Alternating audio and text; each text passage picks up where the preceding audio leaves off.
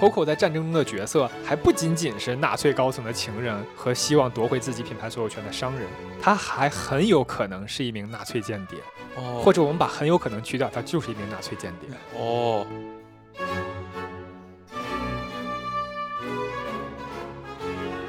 Coco 呢有一句很有名的话啊，I don't do fashion, I am fashion。我不是在从事时尚，我即时尚。对，这句话呢，配上他一生的设计，哪怕是他的人生经历如此复杂，我还是想由衷的说一句，他太酷了。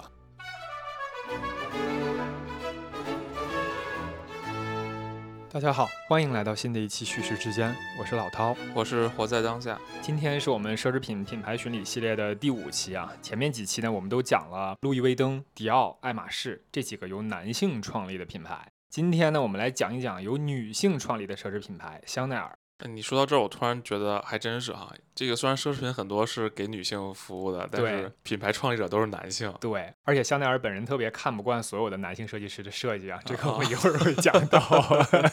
这个品牌的名字，我相信不管对时尚行业感不感兴趣的人都会听说过啊。不管是当年玛丽莲梦露说的那句 "I wear nothing but a few drops of Chanel Number Five"，就是睡觉的时候把几滴香奈儿五号当做睡衣，嗯这句很呃经典的话啊。充满了暗示啊！还是被改编成多部影视作品的创始人 Coco Chanel 本人的故事，都让这个品牌极富传奇色彩，在时尚行业呢有着独一无二的地位。我们今天的讲述和往期呢也会不太一样，虽然往期我们也会加入品牌创始人和他们继承人的故事，但是因为香奈儿本人的经历太过传奇了，所以我们这一期就以他的个人经历为主，串起这个品牌的历史，而且这些历史中呢又包含大段的罗曼史，所以让我们来一起看看这位历史上独一无二的设计师到底有哪些传奇的经历啊！香奈儿品牌是由创始人加布里埃尔·香奈儿于1910年在法国巴黎成立。现在大家比较熟知的香奈儿的名字是 Coco Chanel，可可香奈儿，所以我们也就叫它 Coco 吧。至于 Coco 这个名字是怎么来的呢？后面我们会跟大家解释。Coco 1883年生于法国 s a u m u r 这个城市，这个城市呢是位于曼恩卢瓦尔省，是法国中东部罗瓦尔河流域的一个城市。他的母亲珍妮是当地天主教修女运营的平民收容所中的一名洗衣女工，这个描述有点长啊。父亲阿尔伯特呢是一名卖工作服和内衣的小商贩，不是那种自己开店的服装商人啊，是那种随处摆摊的服装商贩，每天穿梭于各个市场。所以可想而知呢，Coco 小的时候这个家庭的经济状况很拮据。然而在政府部门登记 Coco 的出生的时候呢，他的姓被错误的登记成了 Chasnel，多了一个 S。当时珍妮的身体很差啊，完全无法出门，而阿尔伯特又不在家，所以父母都不在场的情况下呢，由于登记文员的手误，所以 Coco 的姓氏就被登记成了 Chasnel。据说 Coco 到临终都没有把登记的姓氏改回来，因为在当年的法国啊，从姓氏其实是可以看出来出身的。比如说姓氏前面带一个的的，通常代表着贵族的身份。哦，比如说夏尔戴高乐，他的法语的原名其实就是 Charles de Gaulle，他就是带一个的。再比如姓 Gastel 的，就说明家里住在城堡里；哦，姓桑颂的，可能就是刽子手。而 Chanel 这个姓呢，就可以看出来 Coco 出身贫寒，所以他直到去世也没有把登记的这个姓氏改回来。他想跟自己的背景通过这个错误的姓氏做一个分割。没错，啊，阿尔伯特和珍妮呢，一共有六个孩子，Coco 呢排老二，其中最小的儿子出生六个月后就夭折了啊。剩下的孩子呢，除了 Coco 以外，还有两个儿子和两个女儿。在 Coco 十一岁的时候，他的母亲珍妮就去世了，父亲阿尔伯特呢也没有让孩子们去上学，他让两个儿子去农场做了农场工人，把三个女儿送去了奥巴辛教堂运营的孤儿院。虽然在孤儿院里生活很清贫啊，而且有很多非常严格的规定，但是 Coco 在这儿学会了缝纫技术，这让他未来成为时尚行业的大人物奠定了基础。自己没钱培养就送给孤儿院，好像也是条路子。那关键得培养的得是 Coco Chanel。Coco 在孤儿院待了六年之后呢，就离开了孤儿院，并且找到了一份裁缝的工作。他还有一个副业，就是去夜总会唱歌。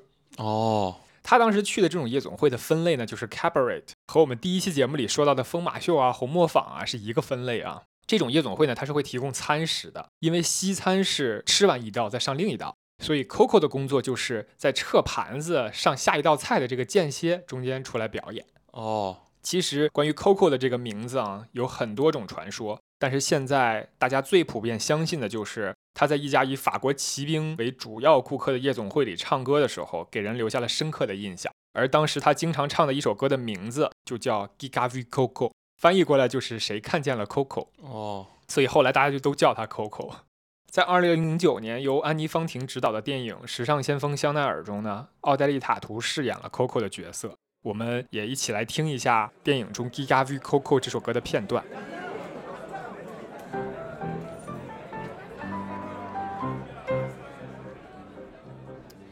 Perdu mon pauvre Coco, Coco mon chien que j'adore, tout près du Trocadéro.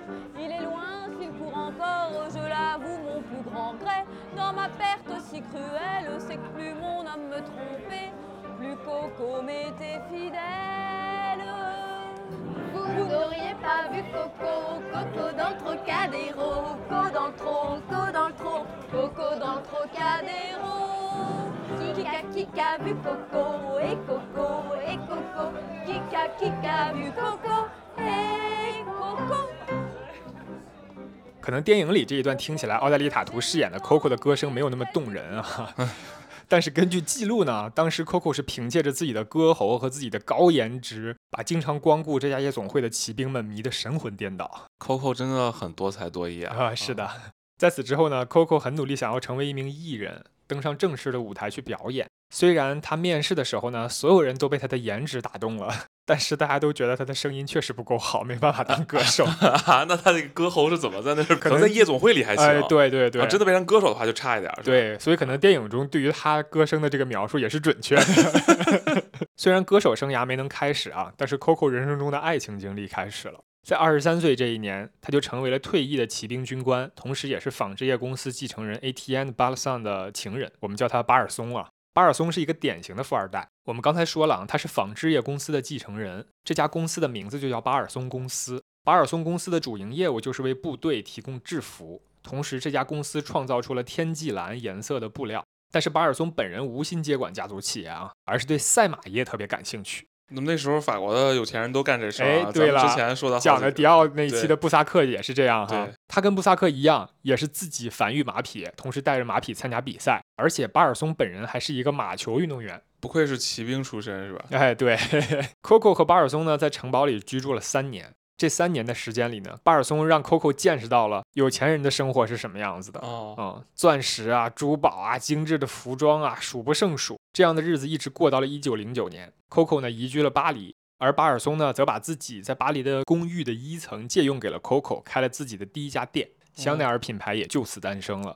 由于巴尔松本人喜欢打猎和马球运动啊，所以他的这间公寓呢也是巴黎有相同爱好的富人和贵族阶级沙龙的所在地。所以 Coco 有机会接触到非常多贵族和富人阶层，尤其是这些贵族阶层们的夫人们。太太团对，这使得 Coco 可以把自己设计的帽子卖给他们。注意，这个时候 Coco 的这家店还是只卖帽子啊，他只做帽子。这样呢，Coco 也就逐渐有了自己的生意和积蓄。同时呢，他也结识了经常来出席沙龙的巴尔松的朋友 Arthur Capel，并且和他坠入了爱河。好狗血是吧？哎，对，狗血的这一生开始了啊！他人生中这第二个男人的名字，我们就以亚瑟代称啊。我在看亚瑟这个人的履历的时候，发现这个人也不简单。哦，我们来给大家一点点讲啊。亚瑟的父亲是一名英国的船运商人。亚瑟在成年之后呢，也是接管了家族的生意。他最小的妹妹是嫁给了米特勒姆男爵的儿子，成为了公爵夫人。跟他们整个家族来往的呢，也都是贵族和富人阶层居多。而亚瑟这个人呢，除了是一个企业家、马球运动员以外，他还积极投身社会运动。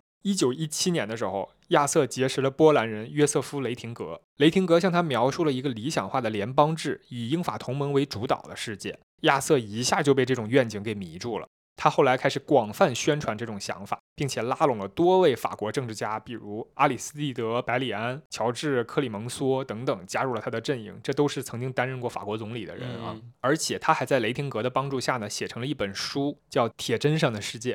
据说亚瑟的学说对于1920年国际联盟的成立起到了重要作用。而和亚瑟交往密切的雷廷格呢，他后来成为了比尔德伯格会议的发起人之一。这个会议是一个传说中由政商界精英组成的秘密的俱乐部组织。每年五月或者六月的某一个周末，他们都会聚在一起讨论一些会影响世界局势的事情。哦，这个组织呢是在一九五四年在荷兰成立，参与过会议的人员，这个名单非常的惊人啊！啊，这些人包括美国前国务卿基辛格嗯，洛克菲勒家族第三代掌门人大卫·洛克菲勒，前美联储主席保罗·沃克尔，高盛公司董事彼得·萨瑟兰，前巴克莱银行 CEO 马丁·泰勒等等等等。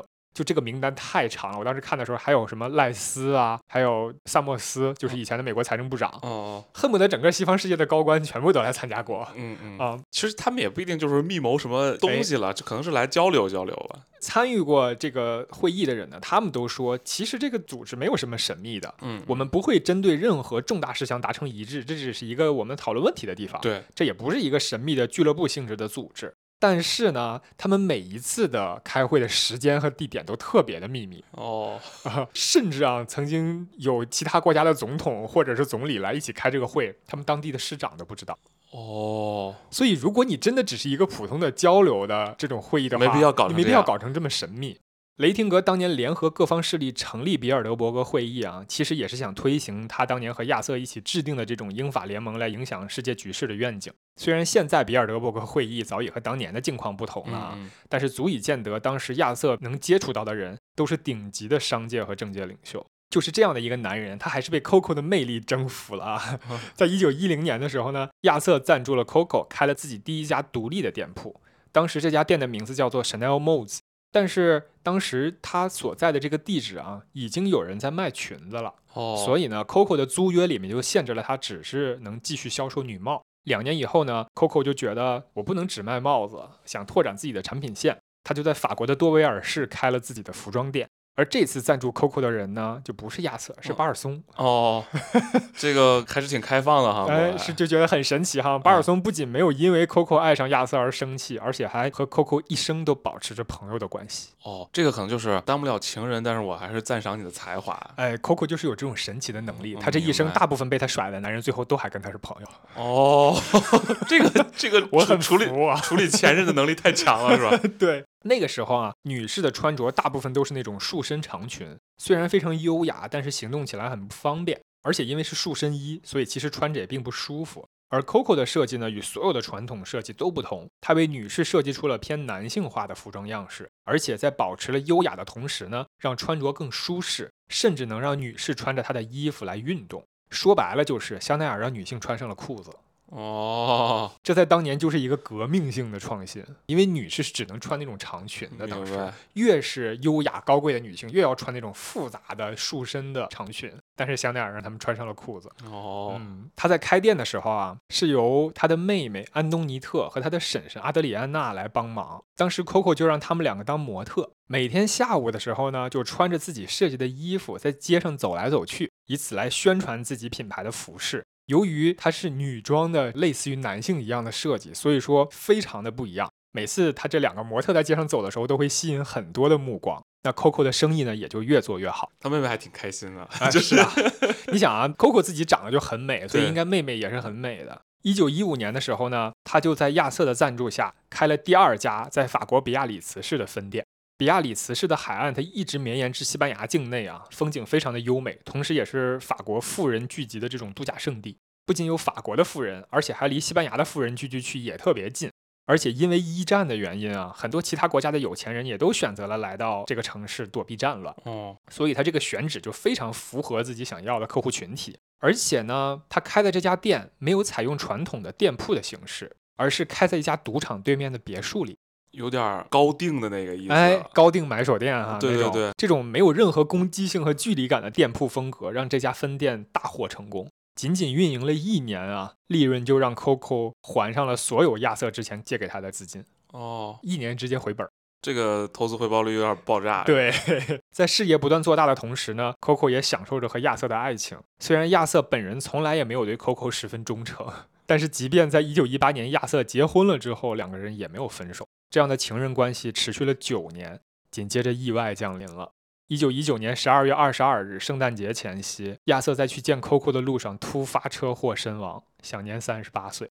那爱人去世之后呢，Coco 也没有停下自己搞钱的脚步啊，他选择了继续搞事业来缓解自己内心的悲伤。他早在1918年的时候就盘下了巴黎坎彭街三十一号的这个房产，准备把这家店开成自己第一家真正的品牌专卖店。哦，亚瑟死后，他也一直在为新店开业的事情奔波。而在奔波的过程中呢，一九二零年，他通过俄罗斯艺术家加吉列夫的介绍，结识了著名的俄罗斯音乐家伊戈尔·斯特拉文斯基。哦，大牌出现了，啊，这真正的大牌。对，彼时斯特拉文斯基所有的财产在一战的时候被没收了。一战结束之后呢，他就是因为政治原因就离开了俄罗斯，来到了法国。而来到法国的大音乐家呢，甚至连找住的地方都很困难，所以 Coco 就邀请了斯特拉文斯基一家住在自己郊区的家里，等到他们找到合适的房子呢，再搬走就可以。姐有钱啊，对吧？哎，对，但是你想啊，大音乐家和貌美的时尚设计师共处一个屋檐下，嗯，注定不会风平浪静。Coco 呢，就逐渐和斯特拉文斯基产生了情愫，但是据说啊，这两个人只是互生好感，所以这是一段蜻蜓点水的恋情。发乎情，止乎礼。哎，对，但是我对这种说法表示怀疑。后面你就知道啊，我觉得 Coco 对斯特拉文斯基还是很用心、很动情的。嗯，因为太有才华了，是吧？对跟之前那两个男人不一样啊。哎，对，斯特拉文斯基的人生创作啊，大致分为三个阶段，分别是俄罗斯风格时期、新古典主义时期和序列主义时期。他在 Coco 家住的这段时间，还处于他创作的俄罗斯风格时期。他的作曲风格非常具有革命性啊，他会应用很多不和谐的和弦，其实说白了就是听起来不好听，但是可以很好的表达他想表达的情感。他这种革命性的创作风格呢，在他的传世大作《春之祭》中达到了巅峰。后世把《春之祭》奉为绝对的经典啊，但是当年这部作品在公演的时候获得了巨大的争议。传说当年 Coco 为了让斯特拉文斯基付出很多心血的这部芭蕾舞剧能够公演啊，花费了三十万法郎。真是富婆啊！哦，有钱不差钱。阿阿姨，我不想努力了。当然，这段时间 Coco 也不只是花钱啊，他在设计自己服装产品线的同时呢，还给俄罗斯芭蕾舞团设计演出服。哎，这个就很合乎情理的搭上这条哎线了。，对对，对，一九二三年到一九二七年期间，Coco 就和俄罗斯芭蕾舞团合作了多部舞剧的服装设计。一九二一年五月的时候呢，斯特拉文斯基一家搬离了 Coco 的房子，传说是因为斯特拉文斯基的妻子和 Coco 有不可调和的矛盾。你说那能没矛盾吗？那 同年呢，香奈儿的巴黎专卖店的前身也终于完成了装修，正式开业。在这家店铺里呢，香奈儿品牌的产品包含了女帽、服饰、配饰，后来拓展到了珠宝和香氛。一九二六年的时候，香奈儿革命性的产品小黑裙上市席卷了整个的时尚行业。因为当时黑色主要是被用来制作丧服的，也就是葬礼的时候穿的衣服。但是香奈儿的极简设计风格配合黑色布料，产生了一种从未出现的设计风格。一提到说时尚产业和奢侈品产业，就会提到的一个小黑裙，对，嗯，当时时尚芭莎采访 Coco 问她的设计为什么能如此成功，Coco 说：“Simplicity is the keynote of all true elegance。”简约是所有真正的优雅的要义。嗯，类似的看法啊，之后克里斯汀迪奥也说过，哦，就是他在 h u b a c 的那个工作室工作的时候，他说当时他学会了这一点，就是简哦约的意义嘛。香奈儿品牌的销售蒸蒸日上，到一九二七年的时候，香奈儿的专卖店不再委身于坎彭街三十一号的小小的店铺，而是从二十三号到三十一号五间房产共同组成了新的香奈儿专卖店。咱来连排是吧？，对，整个这一溜儿 全是香奈儿专卖店。香奈儿品牌的香氛业务的销售也比 Coco 一开始预期的还要好，所以他一直想着可以拓展自己的销售区域，尤其是将香奈儿香氛产品拓展到全欧洲进行销售。但是这样的渠道拓展是需要大量的营销和资金支持的，嗯光靠他自己是没办法完成的。所以两个绕不开的字又要出现在我们的这个系列节目中了，就是风投。哦，我还以为是男人呢，你觉得是风投是吧？对，因为每一个都跟资本或多或少会有关系嘛。一九二二年的时候啊，在龙上赛马场，通过老佛爷百货的创始人之一蒂菲尔巴德的介绍，Coco 结识了皮埃尔维西莫这位在未来与 Coco 角力多年的风险投资专家。老佛爷百货是一个成立于一八九四年的历史非常悠久的百货公司啊，这个我相信很多人也都听说过。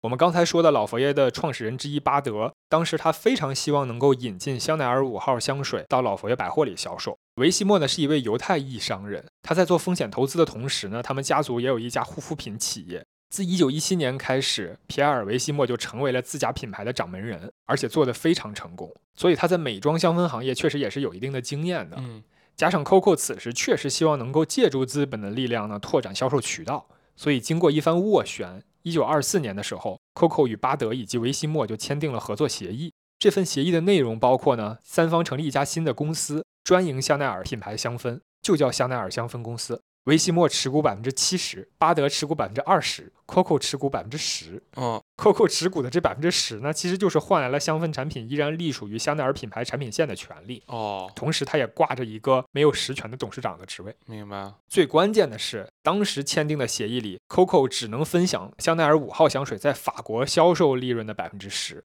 而且 Coco 不能参与任何公司的日常运营的决策。啊哦，在这家公司的运营之下呢，香奈儿香氛的销售就越来越好。这也让 Coco 愈发觉得自己曾经签订的是不平等条约，对不平等条约，产品是自己研发的，品牌是自己的名字，最后自己只能拿百分之十的收益，而且而只有法国本土境内对对，所以在一九三五年的时候呢，他就提出他不同意曾经的股权分配，要求重新分，而且还雇佣了非常有名的大律师雷内尚布伦来帮自己打官司啊。这位大律师还有另外一个身份，就是他当了三十二年的巴卡拉水晶品牌的董事会主席，哦，很厉害哈、嗯，虽然这位大律师很牛，而且帮 Coco 打了很多年的官司，但是直到二战开始之前，这个官司还是没能打赢。而在二战之前这些年呢，除了设计衣服、打官司以外，擅长社交的 Coco 也没有停止自己对人脉的拓展。早在1923年的时候，传说中英国剑桥公爵的私生女薇拉·隆巴迪呢，她带 Coco 进入了英国最顶级的贵族的社交圈中。在这个圈子里，Coco 结识了一个人，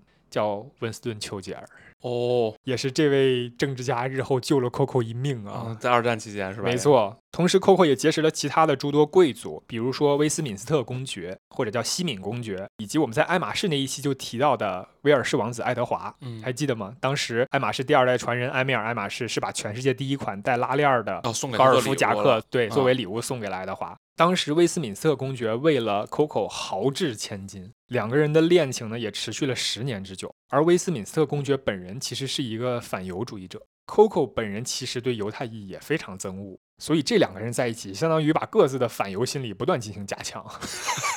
互相洗脑。对，在 Coco 与公爵在一起的这些年，威尔士王子爱德华也从未停止对 Coco 的追求。我只能说，Coco 的魅力真的是太大了。这是真正的万人迷是吧？对，不管是王公贵族还是成功的商人、音乐家，全部都被他征服。啊，现在来看啊，唯一没有被征服，而且还在 Coco 这赚到了钱的，就是巴德和维西莫两个人。这得多么的冷酷无情的赚钱机器才才能这样做？资本家的冷酷。对。但是这种情况很快就会发生变化啊，因为二战爆发了。战争爆发了之后呢，Coco 就关掉了他在坎彭街上的香奈儿专卖店。他的理由是觉得现在不是追求时尚的时候。他把他这个行为作为一个爱国行为啊，嗯就是我现在不能再开时就。跟有点类似于当年抗日战争的时候，梅兰芳他们就去留胡子了。哎，对哎对对，这样的话我就没法唱戏了嘛。没错，当时的关店的决定导致了四千名员工的失业，而在关店之后呢，Coco 才彻底露出了自己的本来的想法啊，他宣布了自己的政治主张，就是反犹，哦，所以人家就支持这个。哎，支持纳粹。嗯 对，在二战期间呢，他都住在巴黎的丽兹酒店，这个酒店。当时也是诸多高级的纳粹军官住的地方，其实就是当时占领期的时候，纳粹在法国的总部。哦，这个时候，Coco 也和德国的汉斯·丁拉格男爵进入了一段恋情。我一点都不意外。哎，我们刚刚说的和 Coco 有股权之争的皮埃尔·维西莫，他是一名犹太人，所以呢，在战争期间他只能逃离法国。嗯，所以在这个期间，所有香奈儿香氛的销售的现金全部归了 Coco 所有。哦，这个人的股权是不是也可能归 Coco 了？哎，这个还真不是，真不是啊真不是。Coco 觉得呢，这样只是收现金并不保险。当时德国人一直在清缴所有犹太裔的资产。Coco 就想试图通过德国人在占领期间的影响力来宣布他对于香奈儿香氛业务的独占权。嗯，但是他没有想到的是呢，皮埃尔·维西莫早就预判到了纳粹的入侵，而且他相信纳粹一定会清缴掉所有犹太人的资产，所以他在逃离法国之前呢，把他在香奈儿香氛的百分之八十的股权转移给了另外一位法国商人，叫菲利克斯·阿米奥。而阿米奥的公司呢，在战争期间和纳粹是有军火交易的。我的天啊，这些人都太精了。对，所以 Coco 始终没有办法直接获取品牌全部的所有权。Coco 在战争中的角色还不仅仅是纳粹高层的情人和希望夺回自己品牌所有权的商人，他还很有可能是一名纳粹间谍，哦，或者我们把很有可能去掉，他就是一名纳粹间谍。哦，首先，根据曝光的纳粹二战期间的情报组织阿布维尔的内部文件来看，Coco 是有间谍特工编号的，他的编号是七幺二四。我天，这个人这一生也太，咱不说不说好坏哈不说好坏对错吧，这太丰富了吧？对，太传奇。啊，她和当时她的男友丁拉格汇报的上级都是纳粹情报军官瓦尔特·施伦堡。根据记录，Coco 参与的行动叫做 Model Heart 行动。这个行动发生在1942年，一九四二年的时候，当时德国在苏联已经受挫了，对斯大林格勒战役一直打不下来。希特勒呢就希望绕过同盟国，直接和丘吉尔取得联系。我们之前就提到过啊，Coco 本人和丘吉尔交情很深，所以纳粹希望能够通过 Coco 本人向丘吉尔传递消息。但是由于 Coco 本人和纳粹走得太近了，非常敏感，因为人人都知道 Coco 天天和纳粹待在一起，所以 Coco 就找来了当年把他介绍给丘吉尔认识的那位薇拉·隆巴迪。哦，他和薇拉说，希望薇拉可以去西班牙帮他考察一下，是否有可能在西班牙开设香奈儿品牌的专卖店。同时，希望他可以帮忙将一封 Coco 本人写给丘吉尔的信带给英国驻西班牙大使，并且让大使转交给丘吉尔。没有直接去英国啊。就是要通过西班牙再转交给呃，没错啊，薇拉在去的同时，德国军官沃尔特会带着一大笔钱来作为在西班牙开店可能用到的资金护送薇拉。但是这个行动败露的非常快，因为薇拉一落地见到了英国情报人员，就告诉这些情报人员，Coco 是一个纳粹间谍。这个隆巴迪肯定是不支持纳粹的，对，隆巴迪肯定不支持纳粹。最终呢，纳粹逐步溃败。一九四四年的时候，其实这个时候二战还没结束，但是这个时候纳粹已经撤出巴黎了嘛。嗯嗯，一九四四年的时候，Coco 就受到了 Appellation Legale 这个组织的审讯。这个组织是法国本土在战后对纳粹人员和与纳粹合作的人进行审讯和审判的一个组织。对，咱们之前也讲过了，哎对对对二战后有清算嘛，没错，嗯当时他们其实并没有实际的能够指控 Coco 和纳粹合作的证据，因为施伦堡，我们刚才说的他的汇报的上级，上级他在受审讯的时候始终坚持称 Coco 只是一个和丘吉尔关系很好的人，所以他可以承担这种外交沟通的工作，所以呢，始终也没有能直接给 Coco 判刑。明白，而且这个 AP 哈斯用这个组织呢，他们突然间收到了指令，被要求释放 Coco。据说 Coco 自由了之后，对他身边的人说的是：“丘吉尔救了我。”当时丘吉尔出手让 Coco 重获自由的原因啊，现在众说纷纭。不过大家普遍比较相信的一个版本是，Coco 和太多英国的贵族和政要熟识了，所以他对于他们在二战期间到底都做了什么也非常的了解。嗯，如果 Coco 要承认自己所有的罪，并且把二战期间全部的所作所为都公之于众的话，可能会影响到非常多的英国的高官。大家这个圈儿里就没有秘密了啊，对，所以丘吉尔呢是出于战后政局是需要稳定的这种考虑，最后出手让 Coco 重获自由了。嗯，有道理，随后，Coco 呢就搬去了瑞士。一九四七年的时候呢，Coco 终于和皮埃尔·维西莫就香奈儿香氛的股权分配达成了一致。这次的协议中标明，Coco 将获得二战期间香奈儿香氛销售所得的全部收益。未来的收益提成呢，也从法国本土销售的百分之十提升到了全球销售的百分之二。哦，嗯，因为战争期间维西莫是逃去了美国啊，在他的操作下，香奈儿五号香水在美国大卖。我这个人也很神奇啊，就是，哎，我觉得国外的人思维跟我们就是不一样，对就是他虽然跟 Coco 有这么多问题，Coco 还支持反犹，支持纳粹，对然后这个人不得不跑了，对其实他们俩是有根本的政治立场的斗争的，对，他还在美国说白了，说白了，Coco 恨不得想弄死他。对，啊然后他还在美国认真发展这个品牌，对最主要是他有百分之七十的股权的。而且我们刚才提到，他不是把这个股权在战争期间转移给另外一位商人了？对，战后这位商人又把股权转移回了给维西莫。就这么诚信，对，这两人关系太好了。我的天啊！嗯，那个时候啊，香奈儿香氛在全球的销售是远远大于法国本土的，所以全球的百分之二也是远高于法国本土的百分之十的。嗯，同时呢，这次达成的协议允许了 Coco 可以继续研发除了五号香水以外的香氛产品线。这个协议签订的那一刻，也让 Coco 立即成为了全球最富有的女性之一。香奈儿五号香氛在战时的销售收入啊，就让 Coco 的财富增加了相当于今天的一千两百万美元。只是这一小部分增量啊，嗯嗯嗯就一千两百万美元。我们之前讲迪奥的时候就提到过，二战之后呢，迪奥的 New Look 席卷了法国，而且战后是迪奥、巴黎世家、巴尔曼等等男性设计师创立的品牌，让巴黎重新回到了全球时尚中心的位置。但是 Coco 本人呢，一直觉得男性设计师们没有审美，他认为男性设计师们的设计理念都是反逻辑的。这些收腰的胸衣、僵硬的夹克，怎么好意思称自己是时尚呢？我觉得 Coco 想的是，我费了那么大的劲儿，让女性穿上宽松舒服的衣服，你们又把这东西设计回去了。对，就是他可能觉得你们只是从你们男性的这个视角里，觉得怎么好看就怎么折磨对女性，是吧？南宁审美哈。对 啊，我要从女性的视角本身去出发。对，Coco 始终相信呢，女性设计师才应该是时尚界的最终归宿。所以在一九五四年，她七十岁高龄的时候，Coco 重返巴黎，要复兴自己已经关停十五年的时装品牌香奈儿。还回那个什么街吗？对，还回那儿。这次赞助他的是曾经和他斗争了数十年的皮埃尔·维西莫。这么大岁数了还斗啥呀？因为传说 Coco 在瑞士居住期间，维西莫是去拜访过他的，当时哦两个人的关系就缓和了。嗯这次的合作呢，也让维西莫家族获得了香奈儿品牌的全部商业所有权。嗯因为迪奥等等品牌的强势崛起呢，Coco 并没有能让香奈儿品牌重新回到曾经的巅峰。据说在他的晚年呢，他变得异常的专横，这也让他非常的孤独。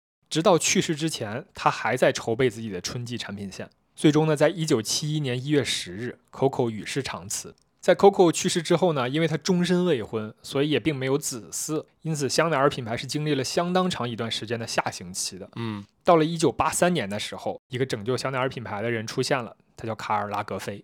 卡尔拉格菲拿到了香奈儿设计总监的终身合同。我的天，拉格菲有一句很有名的话啊：“当我接手香奈儿品牌的时候，他是个睡美人，甚至他都不是美人，他睡到都打鼾了。”卡尔拉格菲旺盛的创作欲望和非同寻常的天赋，让香奈儿品牌成功复活。他在保留了香奈儿品牌基因的同时呢，融入了现代的设计理念。嗯同时，在他接手之后，香奈儿品牌也逐渐增加了手表等等不同的产品线，而且坚持只做自营专卖店，不接受任何形式的加盟和经销。到了1994年的时候，香奈儿品牌的营收已经达到了5.7亿欧元，净利润达到了6700万欧元。香奈儿品牌让维西莫家族的财富增加到了五十亿美金之巨。截止到二零二三年年底，香奈儿的营收已经是一百七十亿美元的规模，嗯目前是仅次于 LV 和爱马仕，排名全球服装及配饰奢侈品牌价值榜的第三名。哦 Coco 的一生呢，虽然充满了争议，但是不可谓不传奇啊。单是让女性穿上了裤子这一个点，就足以让她名垂青史。嗯而且跟我们前面的几个品牌都不同的是呢，香奈儿品牌至今都没有上市，仍然是维西莫家族私人所有。这也让品牌的经营有了更多的自主权，嗯，对于维护品牌的理念和形象有更大的操作空间。我想也是因为当年 Coco 和维西莫家族不愉快的事件啊，让这个品牌本身还一直延续着 Coco 本人的基因，所以并没有涉足如今的资本市场。Coco 的这一生是充满了恋情的一生，也是为设计呕心沥血的一生。也是这种对于品牌理念的坚持啊，让创始人有如此大争议的情况下，品牌依然拥有这么旺盛的生命力。如果不是说它的产品或者说它的设计理念过硬的话，你可能就冲创始人支持反犹这一件事儿，就在政治正确的西方世界可能就直接被批倒了。没错，而且现在维希莫家族他们是一个犹太裔的家族，对他们还是犹太裔的家族。哎，说到这儿，我想到一点啊，Coco 一生有很多男人，对吧？对，但是呢，而且我提一句啊，啊他有很多个男人我都没说，我们认为说对 太多了。对太多了，就就所以有很多个男人嘛。对，那么这些男人呢，其实到最后来讲啊，既没有拥有 Coco 的心，也没有拥有 Coco 的人。对，但反观跟 Coco 一直只是生意合作，还有很多这个嗯纠葛的皮埃尔维西，莫，他从来没喜欢过 Coco 吧？对应该这么理解。对，就是一个冷酷无情做生意的资本家，反正是他最后起码可以说拥有了 Coco 的心。我说的这个心指的是 Coco 所有的对设计、对时尚的热爱和理念。对，而且实际上从这个资产上来说，是他拥有了香奈儿品牌。对，所以这就提醒各位男士啊，不要动心，要做冷酷无情的资本家啊。别做资本家，做一个有冷静头脑的冷酷的人。Coco 呢有一句很有名的话啊，I don't do fashion, I am fashion。我不是在从事时尚，我即时尚。对，这句话呢，配上他一生的设计，哪怕是他的人生经历如此复杂，我还是想由衷的说一句，他太酷了。我想能够坚定自己所相信的，创造自己所渴望的，不畏教条，不畏传统，为世界描绘出一幅新风尚的人，他的作品是时尚，他本人也是时尚。对。那我们本期的讨论就到此结束。如果大家喜欢你们听到的内容的话，欢迎点赞、订阅、转发。我们很希望提供一些有趣的视角来观察这个世界，也很希望和评论区的你进行交流，所以不要犹豫，在评论区留下你的想法。以上就是本期叙事之间的全部内容，感谢大家的收听，再见。感谢大家，再见。